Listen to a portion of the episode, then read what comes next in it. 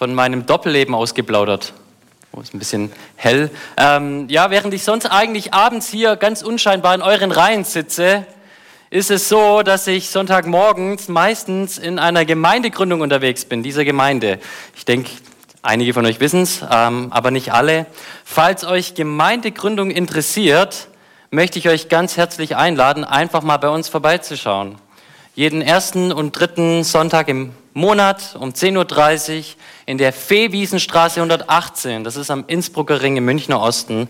Ihr seid herzlich dazu eingeladen. Der Titel unserer heutigen Predigt ist Sicher durch Gottes Liebe. Sicher durch Gottes Liebe, das hat was mit Gewissheit zu tun, Heilsgewissheit. Hast du Heilsgewissheit? Es ähm, sind mir immer mal wieder Menschen begegnet in meiner Dienstzeit, jetzt als Gemeindereferent und auch schon vor als Bibelschüler, die haben gesagt, Robin, wenn du Heilsgewissheit predigst, dann predigst du doch eine billige Gnade. Weil das animiert doch Menschen zu tun und zu lassen, was sie wollen, weil sie sind ja dann errettet. Ist es so? Das ist eine Anfrage, die man erstmal so ernst nehmen muss. Die Menschen stellen. Macht ja auch irgendwo Sinn, ne? Dir wird vergeben, du bist jetzt quasi in Sicherheit. Na, da kannst du halt nochmal so richtig, auf gut Deutsch, die Sau rauslassen. Aber hat das was zu tun mit der Heilsgewissheit, mit der Sicherheit, von der uns Gottes Wort reden will? Ich glaube, nein.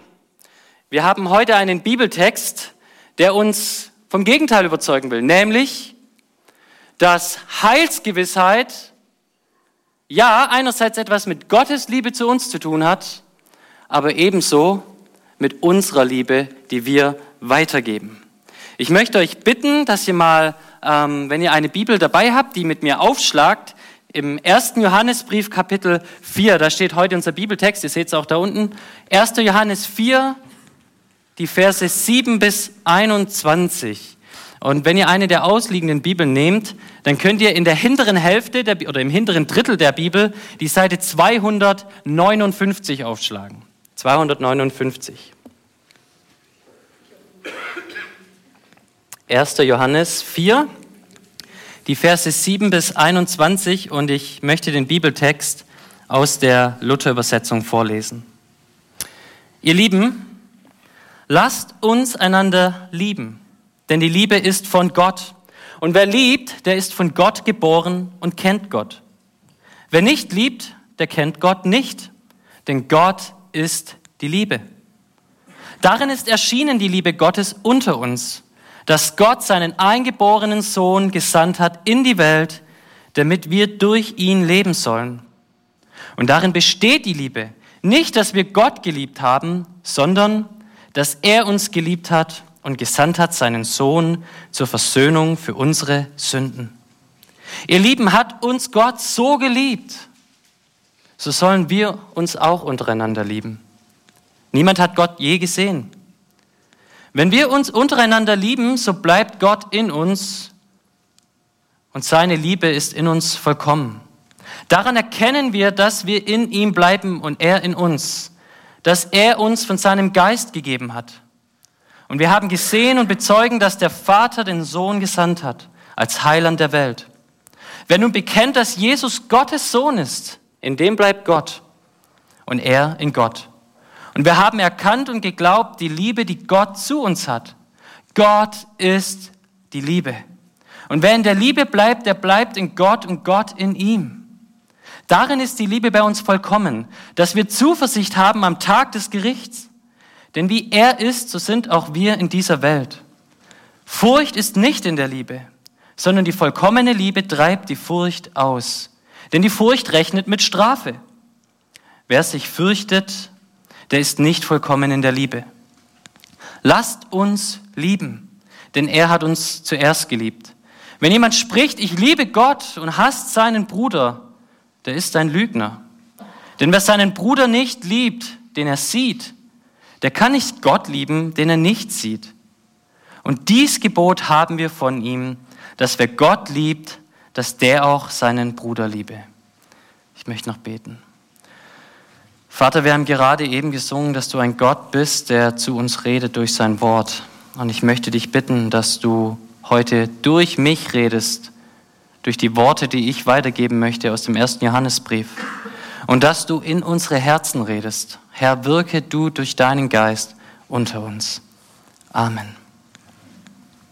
Ich habe vor, heute den Bibeltext mit euch mal so richtig wissenschaftlich zu betrachten. Keine Angst, wir werden jetzt hier nicht gleich einen Griechisch-Text an der Wand sehen und das Ganze in Griechisch durchgehen. Nein, was ich mit euch machen will, ist, ich möchte euch eine These vorschlagen, von der ich überzeugt bin, dass die Johannes hier aufzeigt. Und dann möchte ich diese These belegen und am Schluss ein Fazit daraus ziehen.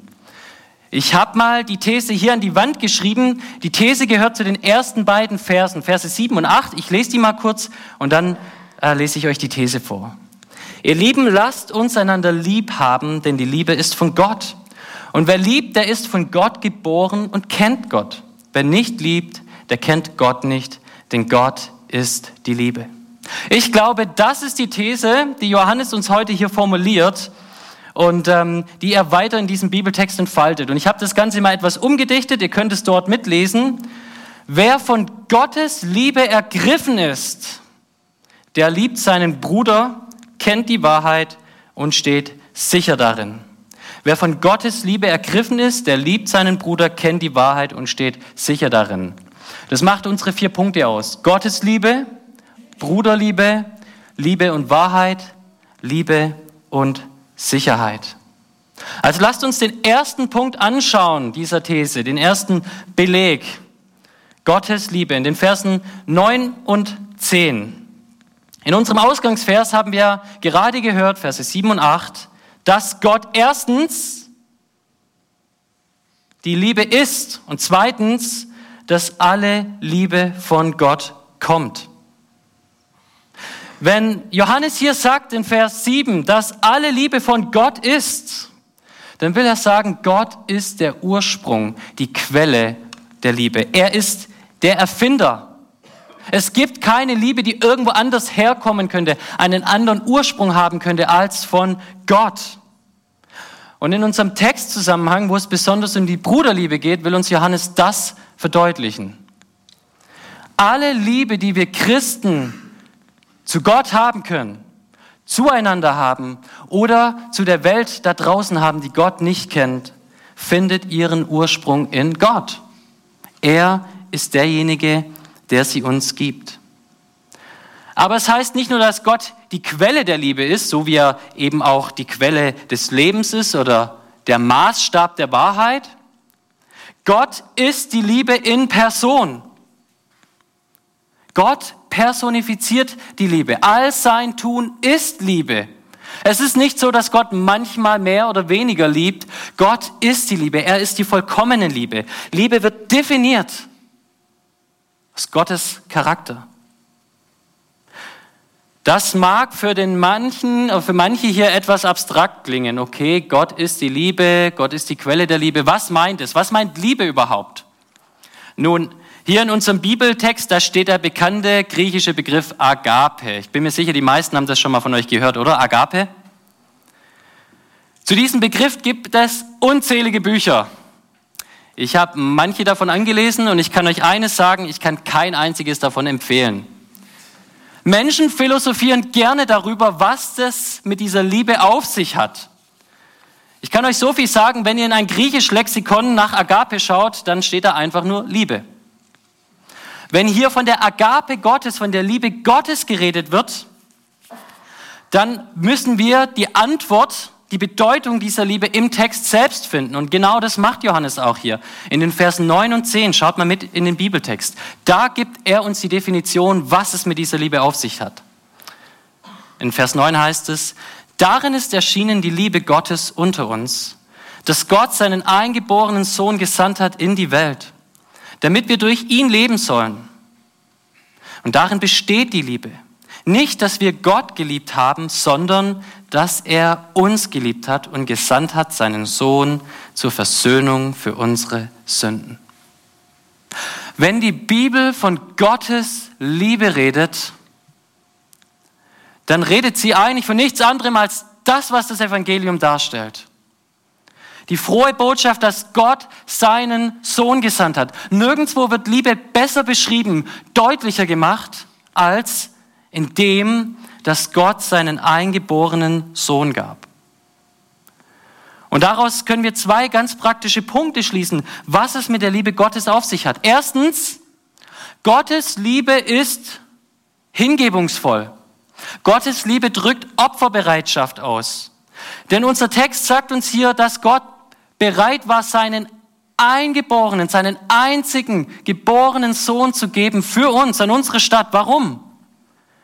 Damit er für unsere Sünden bezahlt und wir in ihm neues Leben finden. Wenn wir von Gottes Liebe reden, dann reden wir von absoluter Opferbereitschaft. Gott hat seinen einen Sohn gesandt, das eine, was ihm kostbarer ist als alles andere. Gott hätte unzählige Welten schaffen können, die er stellvertretend an den Pranger stellen gekonnt hätte. Aber was Gott gemacht hat, ist das, er hat das Allerwichtigste, das eine, was er nicht geschaffen hat, was von Ewigkeit an ist, seinen Sohn gegeben, damit er stellvertretend für uns die Strafe trägt. Also, Gottes Liebe ist absolut opferbereit, hingebungsvoll. Aber Johannes macht uns hier auch deutlich, Gottes Liebe ist bedingungslos. Denn was heißt es hier? Gott hat seinen Sohn in die Welt gesandt für uns, die wir ihn nicht geliebt haben, die wir uns nicht für ihn interessiert haben, ja vielmehr die wir gegen ihn rebelliert haben, die wir gesündigt haben. Gott hat seinen Sohn nicht für diejenigen gegeben, die immer gehorsam seinen Geboten folgen. Gott hat seinen Sohn nicht denjenigen gegeben, die ihn geliebt haben, sondern, was heißt es? Er hat uns zuerst geliebt. In Römer 5, Vers 7 wird uns das mal so beschrieben. Nun stirbt kaum jemand um eines gerechten Willen.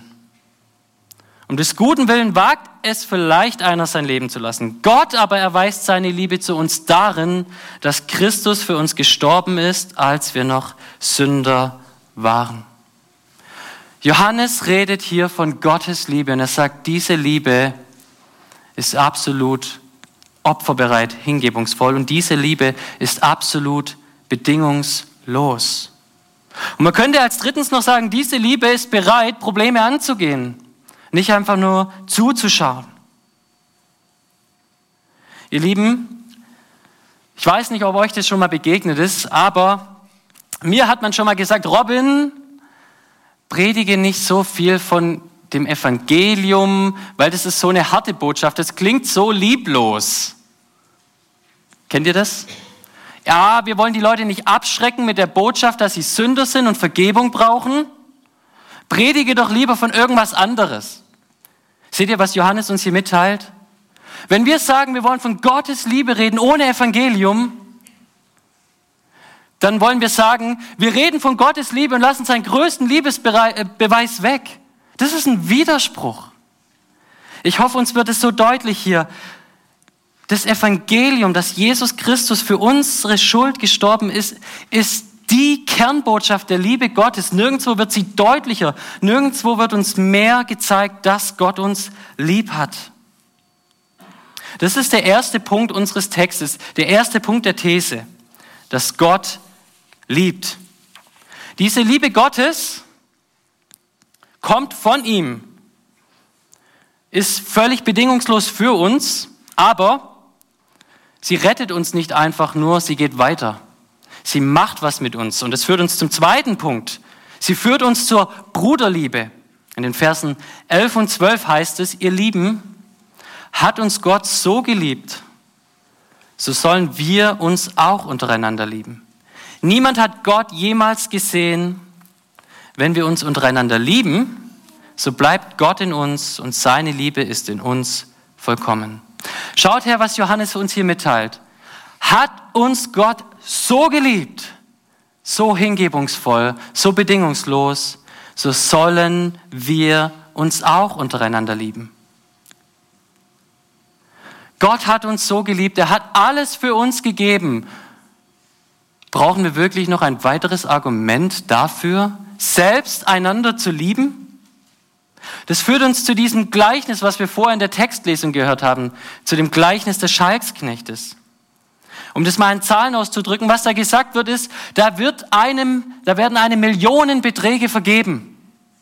Einen Millionenbetrag an Schuld.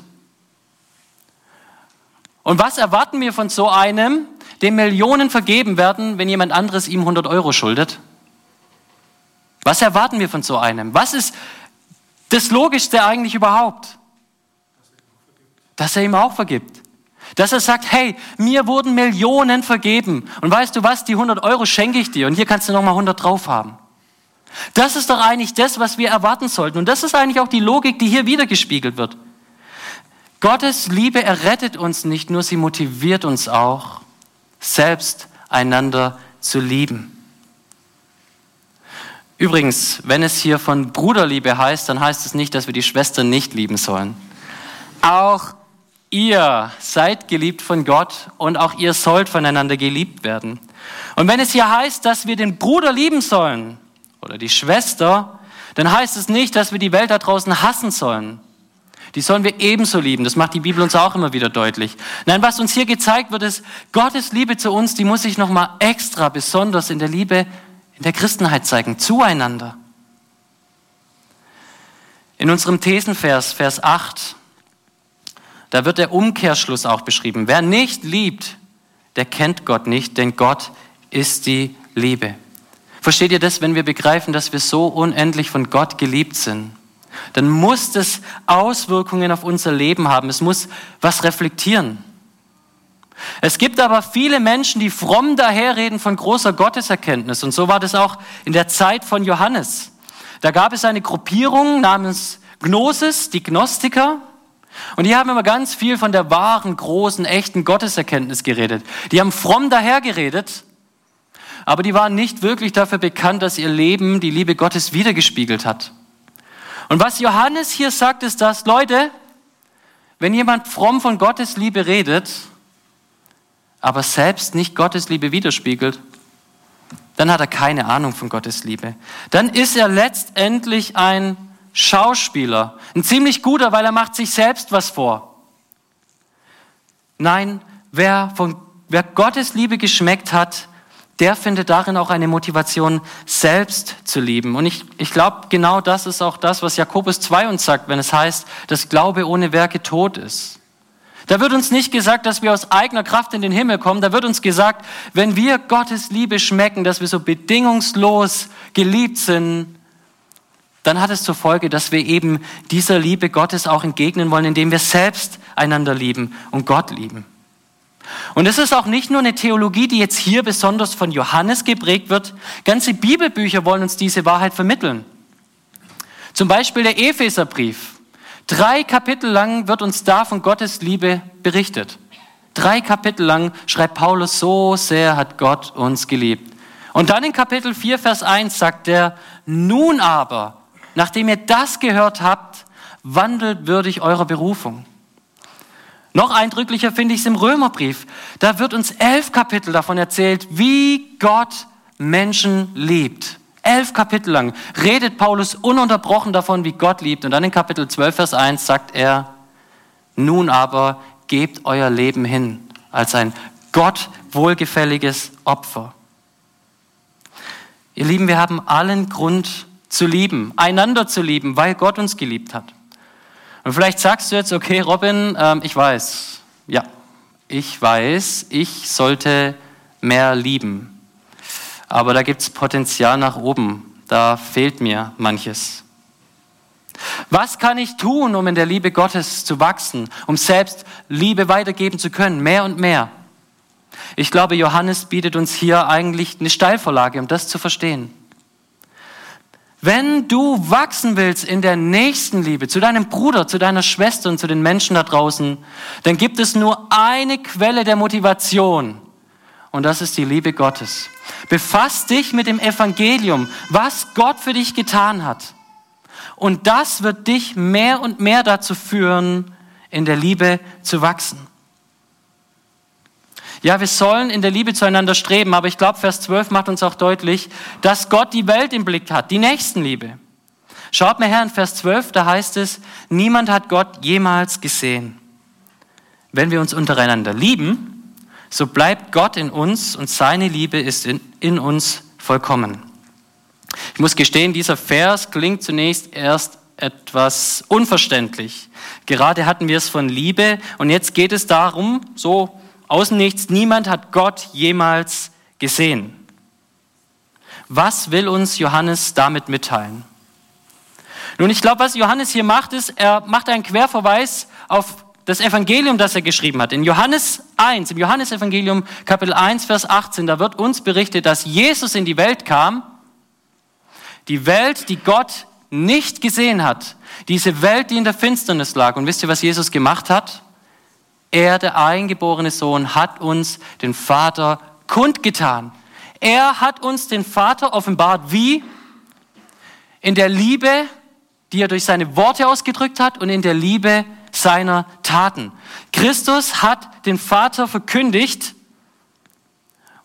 durch sein Leben und durch seine Worte und hat damit dieser Welt Gott gezeigt.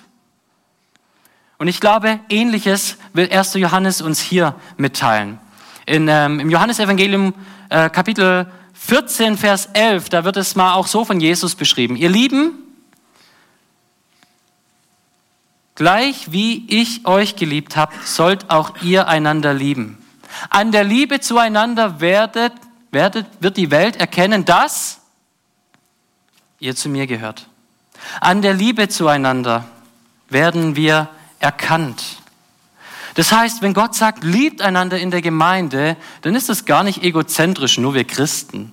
Nein, es ist ein Zeugnis für diese Welt da draußen, die in so viel Lieblosigkeit und Finsternis lebt. Diese Menschen da draußen brauchen Jesus. Sie müssen von seiner Liebe hören und sie müssen seine Liebe sehen. Und schaut mal her, Vers 12 sagt uns hier auch weiter, dass darin die Liebe Gottes vollkommen wird. Ihr Lieben, wenn Gott einen Menschen errettet, dann ähm, rettet er ihn nicht nur von der Strafe für seine Sünden. Ja, das ist im Evangelium inbegriffen, aber Gottes Liebe geht noch so viel weiter. Wenn Gott einen Menschen errettet, dann macht er aus ihm einen neuen Menschen, die Wiedergeburt, eine neue Kreatur. Und dieser neue Mensch trägt Gottes Charakter in sich und lebt mehr und mehr, wächst eben in, in, in der Liebe, so, so wie der Vater ist. Und, und Johannes sagt uns hier, ihr Lieben, darin wird die Liebe Gottes doch erst vollkommen gezeigt. Dass Gott dich nicht einfach nur errettet und so lässt, wie du bist, sondern dass Gott dich errettet und aus dir was Neues macht, was ein Zeugnis ist für diese kaputte Welt.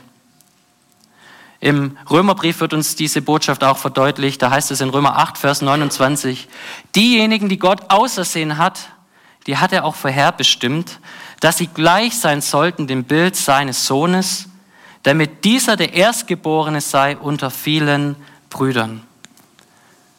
Liebes Kind Gottes, Gottes Plan mit dir ist, dass du dem Ebenbild Jesu Christi gleichst, dass du verwandelt wirst immer mehr in sein Ebenbild, bis du einmal in der Ewigkeit vollkommen ohne Sünde sein wirst.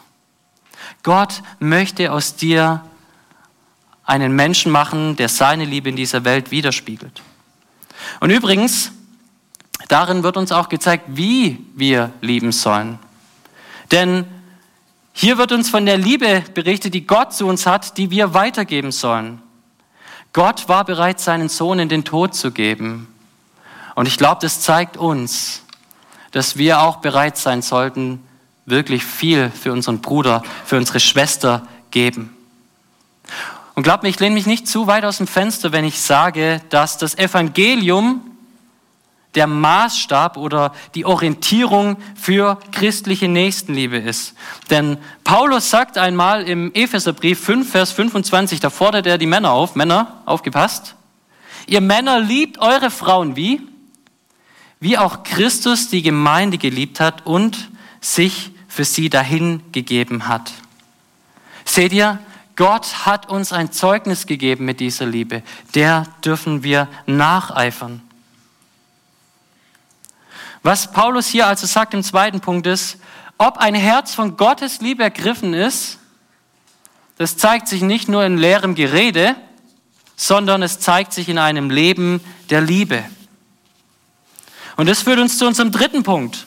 Man könnte ja jetzt auch im Umkehrschluss sagen, na ja, wenn es ja ganz auf die Liebe ankommt, wenn das Christsein dann sichtbar wird in der Liebe, dann können wir diese ganze Sache mit der Wahrheit und Rechtgläubigkeit und so einfach mal weglassen. Ne? Ah, da übertreiben wir Christen ja eh immer so sehr. Ne? Und dann argumentieren wir mit der Bibel und so. Eigentlich könnte man das doch weglassen, oder? Es gibt manche Christen, die so argumentieren. Danke, Johann, dass du da mal entschieden ein Nein sagst. Nein, was uns hier Johannes viel mehr aufzeigen will, ist, wer Gottes Liebe weitergibt und lebt, das ist gleichsam auch einer, der Gottes Liebe erkannt hat und in der Wahrheit fest gegründet ist. Schaut mal her, in Verse 13 bis 16 heißt es, daran erkennen wir, dass wir in ihm bleiben und er in uns, dass er uns von seinem Geist gegeben hat und wir haben gesehen und bezeugen, dass der Vater den Sohn gesandt hat als Heiland der Welt. Wer nun bekennt, dass Jesus Gottes Sohn ist, in dem bleibt Gott und er in Gott. Und wir haben erkannt und geglaubt, die Liebe, die Gott zu uns hat. Gott ist die Liebe. Und wer in der Liebe bleibt, der bleibt in Gott und Gott in ihm. Was Johannes hier macht, ist, er verknüpft die Bruderliebe, die wir gerade gehört haben, mit dem Geist Gottes. Daran erkennen wir, Vers 13, dass wir in ihm bleiben und er in uns, dass er uns von seinem Geist gegeben hat. Und diese Verknüpfung schlägt gleichzeitig eine Brücke zu dem, was wir letzte Woche von Matthias Lohmann gehört haben. In der Predigt letzte Woche, da ging es nämlich um Wahrheit und Lüge, um wahre Lehre und Irrlehre. Und dort hieß es in 1. Johannes 4, Vers 2, hieran erkennt ihr den Geist Gottes. Jeder Geist, der Jesus Christus im Fleisch gekommen bekennt, ist aus Gott. Das korrespondiert hier mit unseren Versen 13 und 14. Da heißt es, und daran erkennen wir, dass wir in ihm bleiben und er in uns, dass er uns von seinem Geist gegeben hat und wir haben gesehen und bezeugen, dass der Vater den Sohn gesandt hat als Heiland der Welt. Echte, praktische, christliche Nächstenliebe und gute, fundierte christliche Lehre sind kein Widerspruch. Es ist nicht so, dass man das eine haben kann und das andere weglassen kann. Nein, die beiden bedingen, bedingen einander. Die gehen Hand in Hand. Warum? Weil echte biblische Lehre die predigt das Evangelium, Christus. Und nur da, wo Christus wirklich verkündigt wird, werden Menschenherzen motiviert, selbst sich hinzugeben. Was Johannes hier sagt, ist, es gibt keine Antithese zwischen Wahrheit und Liebe. Nein, Wahrheit und Liebe gehört zusammen. Und wer Gottes Liebe ergriffen hat, der zeigt es in einem Leben, das in der Liebe vorangeht. Und es ist auch ersichtlich, dass er die Wahrheit kennt. Und die Wahrheit, die uns hier genannt wird, ist, ihr Lieben, Christus. Jesus ist die Mitte der Schrift, darum geht es in der Bibel. Die Bibel will uns nicht einfach nur einen Katalog von Geboten aufzeigen. Die Bibel will uns Jesus aufzeigen. Und nur dann, wenn wir diesen Jesus besser kennenlernen, dann brennen unsere Herzen. Das ist die Emmaus-Begegnungen. Lukas 24 könnt ihr das mal nachlesen. Da gab es Menschen, die waren frustriert. Und dann begegnet ihnen Jesus. Und wisst ihr, was Jesus macht? Jesus predigt ihnen Jesus. Und am Ende dieser Predigt von Jesus brennen ihre Herzen echte christliche Nächstenliebe, die kommt aus guter biblischer Lehre.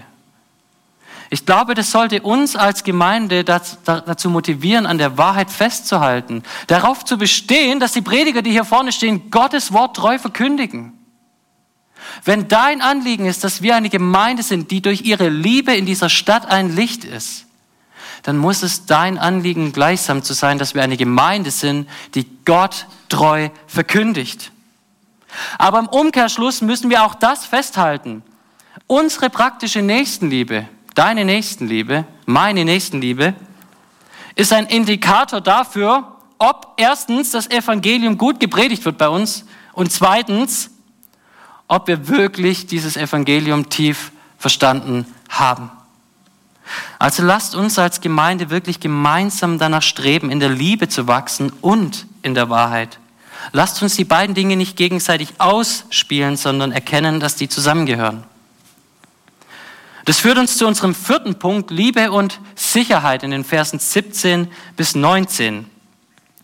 Die Predigtserie dreht sich ja um die Sicherheit, um die Gewissheit, um die Heilsgewissheit, die wir Christen haben können. Und heute geht es ja um die Heilsgewissheit in Gott.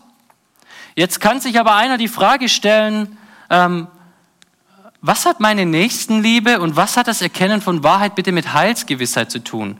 Und ich glaube, Johannes kommt jetzt darauf. Lasst mich noch mal kurz die, die These vorlesen, die ich vor ähm, aufgestellt habe. Wer von Gott, Gottes Liebe ergriffen ist, der liebt seinen Bruder, kennt die Wahrheit und steht sicher darin. In den Versen 17 bis 19 sagt uns Johannes, was es mit der Heilsgewissheit auf sich hat. Darin ist die Liebe bei uns vollkommen, dass wir Zuversicht haben am Tag des Gerichts. Denn wie er ist, so sind auch wir in dieser Welt. Furcht, Furcht ist nicht in der Liebe, sondern die vollkommene Liebe treibt die Furcht aus, denn die Furcht rechnet mit Strafe. Wer sich aber fürchtet, der ist nicht vollkommen in der Liebe. Lasst uns lieben, denn er hat uns zuerst geliebt. Wir haben vor bereits gehört, Gottes Liebe wird darin in uns vollkommen, dass Gott uns verwandelt in das Ebenbild seines Sohnes. Hier wird uns noch zusätzlich gesagt, Gottes Liebe wird darin vollkommen, dass wir Zuversicht haben dürfen am Tag des Gerichts. Wir brauchen keine Angst haben davor, dass Gott einmal die Menschen richten wird für ihre Sünden. Warum? weil Gottes Liebe uns zu Gottes Kindern gemacht hat. Darin wird Gottes Liebe eben vollkommen. Wir müssen kein Gericht fürchten, das, weil wir Gottes Kinder sind. Und das drückt hier Vers 17 aus, denn es heißt, denn wie er ist, so sind auch wir in dieser Welt. Wenn Gott einen Menschen rettet, dann macht er ihn zu seinem Ebenbild. Ja, wir leben noch in einer gefallenen Welt und noch ist unser Fleisch da und das Fleisch streitet wieder den Geist, sagt die Bibel. Noch sind wir nicht perfekt, aber Gott hat ein gutes Werk begonnen in uns und dieses gute Werk wird er vollenden. Ihr Lieben, keiner, der Christus kennt, der an das Evangelium glaubt, braucht jemals fürchten, in Gottes Gericht zu kommen, weil wir Gottes Kinder sind. Lasst uns doch mal hier kurz innehalten. Wir glauben doch nicht ernsthaft, dass der himmlische Vater, der die Liebe in Person ist, seine eigenen Kinder ins Verderbnis gehen lässt, oder? Wir können uns das ja kaum vorstellen von irdischen Eltern. Also es ist für mich schon undenkbar, dass ein Mensch sein Kind nicht liebt. Leider gibt es das. Aber im Normalfall oder ein, ein guter Vater auf Erden, der, der sorgt sich um sein Kind und der passt auf auf sein Kind. Und lass mich dir das zusprechen. Wenn du zu Gott gehörst, dann brauchst du das Gericht nicht fürchten, weil du sein Kind bist. Im Philipperbrief sagt der Apostel Paulus das so eindrücklich, Philippa 1, Vers 6, dieses gute Werk, das Gott begonnen hat, das wird er in uns vollenden. In jedem Einzelnen. Darum, wo Gottes Liebe ist, da ist keine Furcht in Vers 18. Weil die vollkommene Liebe die Furcht austreibt. Denn die Furcht rechnet mit Strafe. Wer sich aber fürchtet, der ist nicht vollkommen in der Liebe. Ich glaube nicht, dass Johannes hier davon redet, dass äh, Christen keine Furcht haben können. Das passiert sehr oft. Johannes redet hier von denjenigen, die ein Evangelium predigen, das uns eben nicht diese Heilsgewissheit zusichert. Und das sind einige. Das waren die Gnostiker damals. Das sind heute zum Beispiel die Zeugen Jehovas. Das sind heute die Muslime. Wisst ihr, was ein Muslim euch antwortet, wenn ihr ihn fragt, ob er einmal bei Allah ankommen wird? Inshallah. Ich hoff's. Wisst ihr, was ein Zeuge Jehovas sagen wird? Er sagt, ich streng mich an und ich hoffe, dass ich nicht die, den guten und treuen Knecht das heißt die Gemeinschaft der Zeugen Jehovas verlassen werde. Nein, Diese Menschen fürchten das Gericht, weil sie kein Evangelium haben, das ihnen Heilssicherheit zusagt. Und welche Gnade sehen wir hier als Christen? Welche Gnade haben wir hier in unserer Botschaft? Du darfst dir sicher sein, dass du ans Ziel ankommst. Jetzt lass mich dir aber sagen, vielleicht fürchtest du dennoch manchmal, vor allen Dingen alte Menschen, wenn sie dem Tod näher kommen, kann es vorkommen, dass man sich dann wirklich fragt, langt es für mich? Habe ich wirklich eng genug mit Gott gelebt? Komme ich wirklich ans Ziel? Dieser Vers sagt uns ja, weil Gott, der es begonnen hat, in dir es vollenden wird. Und ich möchte dir diesen Tipp geben, wenn du Zweifel hast, ob das, was Jesus für dich getan hat, wirklich langt, dann lest doch noch mal dieses Evangelium, das wir in den Eingangsversen hatten. Gott hat seinen Sohn zu uns gesandt. Wann? als wir noch Sünder waren. Gott hat dich schon so geliebt, da hattest du nichts mit ihm zu tun. Wie viel mehr darfst du jetzt auf seine Liebe hoffen, da du sein Kind geworden bist? Manch einer mag jetzt sagen, okay, Robin, schön und gut, Heilsgewissheit, aber du hast uns doch hier was aus dem Text verschwiegen. Wir werden doch dazu aufgefordert, dass wir einander lieben sollen. Wenn alles so ein Selbstläufer von Gott ist, ja, was hat es denn dann mit dieser Aussage in Vers 16 auf sich? Wer in der Liebe bleibt, bleibt in Gott und Gott in ihm. Da steht doch, wir müssen in der Liebe bleiben. Das heißt, wir müssen doch was tun. Wir müssen doch aufpassen, dass wir nicht rausfallen aus der Liebe, oder? Ihr Lieben, unser Bibeltext hat uns bereits beantwortet, wer diejenigen sind, die in der Liebe bleiben. Vers 13. Daran erkennen wir, dass wir in ihm, in Gott bleiben und er in uns, dass er uns von seinem Geist gegeben hat. Wer wiedergeboren ist, der wird am Ziel ankommen. Das steht hier in dem Text. So steht es hier ganz eindeutig. Du darfst daran glauben. Jetzt magst du aber fragen, aber warum gibt es dennoch diese Aufforderung? Nun ja, wie bereits angesprochen, wir leben noch in einer gefallenen Welt und streiten gegen unser Fleisch. Leider haben wir noch ein paar Jahre hier vor uns und kämpfen mit Begierden, die wir eigentlich nicht mehr haben wollen. Das ist die Wahrheit über uns alle. Johannes lehrt uns hier nicht absolute Perfektion, so dass alle, die Christen sind, wirklich nie wieder sündigen. Im Kapitel 1 hat er ja bereits gesagt, 1 Vers 8, wenn wir sagen, dass wir keine Sünde haben, dann betrügen wir uns selbst und die Wahrheit ist nicht in uns. Was wir hier sehen, ist eine Aufforderung, unsere Identität als Kinder Gottes entsprechend zu wandeln. Du gehörst zu Gott. Jetzt leb auch so. Sei doch ermutigt, in deinem praktischen Alltag zu kämpfen gegen die Begierde. Geh voran, wachs, tu was. Willst du mir wirklich sagen, dass es okay ist für dich, wenn du einfach in deinen Sünden beharrlich bleibst? Ihr Lieben, eine Sache, die mir aufgefallen ist in der Seelsorge mit jungen Männern, die mit Pornografie kämpfen. Ich habe noch nie einen wirklich wiedergeborenen christlichen jungen Mann gesehen, der gesagt hat, mir ist es egal, dass ich dass ich Pornos schaue. Viele tun es. Aber was mir immer kommuniziert, ist, kommuniziert wurde, ist, Robin, ich möchte davon loskommen. Wie kann ich das? Ich möchte wachsen in der Liebe, Liebe und möchte aufhören zu tun, was, was Gott widerstrebt. Das, ihr Leben, ist der christliche Kampf. Aber eines Tages werden wir vollkommen bei Gott ankommen. Das ist also die These, die Johannes uns hier vorstellt. Wer von Gottes Liebe ergriffen ist, der liebt seinen Bruder, der kennt die Wahrheit und er darf sich sicher sein, dass er am Ziel ankommt. Der steht sicher darin. Und daraus schließt Johannes das Fazit in den letzten beiden Versen, Verse 20 und 21. Wenn jemand spricht, ich liebe Gott und hasst seinen Bruder, der ist ein Lügner. Denn wer seinen Bruder nicht liebt, den er sieht, der kann nicht Gott lieben, den er nicht sieht. Und dieses Gebot haben wir von ihm, dass wer Gott liebt, dass der auch seinen Bruder liebt. Ihr Lieben, wenn Menschen von Gottes Liebe fromm daherreden und Gottes Liebe nicht leben, dann sind es Lügner. Das sagt uns Johannes hier. Man kann noch so fromm dastehen, man kann predigen von der Kanzel. Aber wenn man dann daheim seine Frau schlägt, dann braucht man nicht von Gottes Liebe predigen, so als ob man sie kennen würde. Hier wird uns das mitgeteilt. Unsere Liebe zeigt uns, dass wir wirklich das Evangelium erkannt haben, Gottes Liebe. Und daraus resultieren Vers 21 die Aufforderung für uns alle. Dieses Gebot haben wir von ihm, dass wer Gott liebt, auch seinen Bruder liebt.